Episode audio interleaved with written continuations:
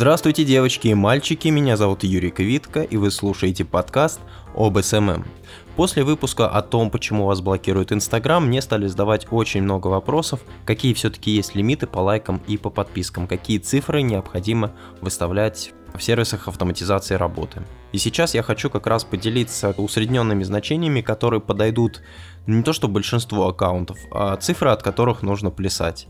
На вопросы о том, а сколько конкретно нужно вот для моего аккаунта, чтобы у меня продавались шторы, я не буду отвечать, потому что либо давайте вы уже э, решаете работать с SMM-специалистом, платить ему деньги, принимать на себя все риски и методом проб и ошибок выяснять, какие цифры все-таки подходят для вашего аккаунта, какие не подходят, из-за которых вас блокируют, либо выясняйте сами, потому что просто так вам никто информацию никакую не даст. Это точно так же, как обратиться к, например, ко мне и спросить, а сколько денег нужно потратить для моего бизнеса, чтобы настроить нормальную таргетированную рекламу. Просто покажите мне того специалиста, который вам назовет хоть какую-то усредненную сумму. Я слышал, как многие СММщики говорят о том, что э, бизнесу необходимо тратить не меньше 10 тысяч рублей в месяц на таргетированную рекламу. Это я не знаю, откуда они их берут, эти суммы.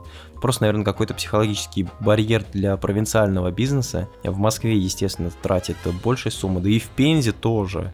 Кто-то готов потратить 20-50 тысяч рублей в месяц на таргетированную рекламу, кому-то кому и 5000 будет много. Итак, приходим к сути вопроса. В сутки можно подписываться на 130 человек, это в среднем, или 11 подписчиков в час.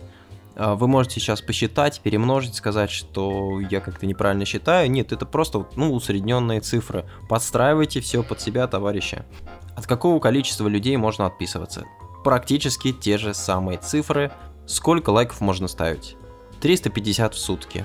Не 300, потому что трактористам это не подойдет, а не 400, потому что, ну, какое-то некрасивое число, 350, но на самом деле плюс-минус 50.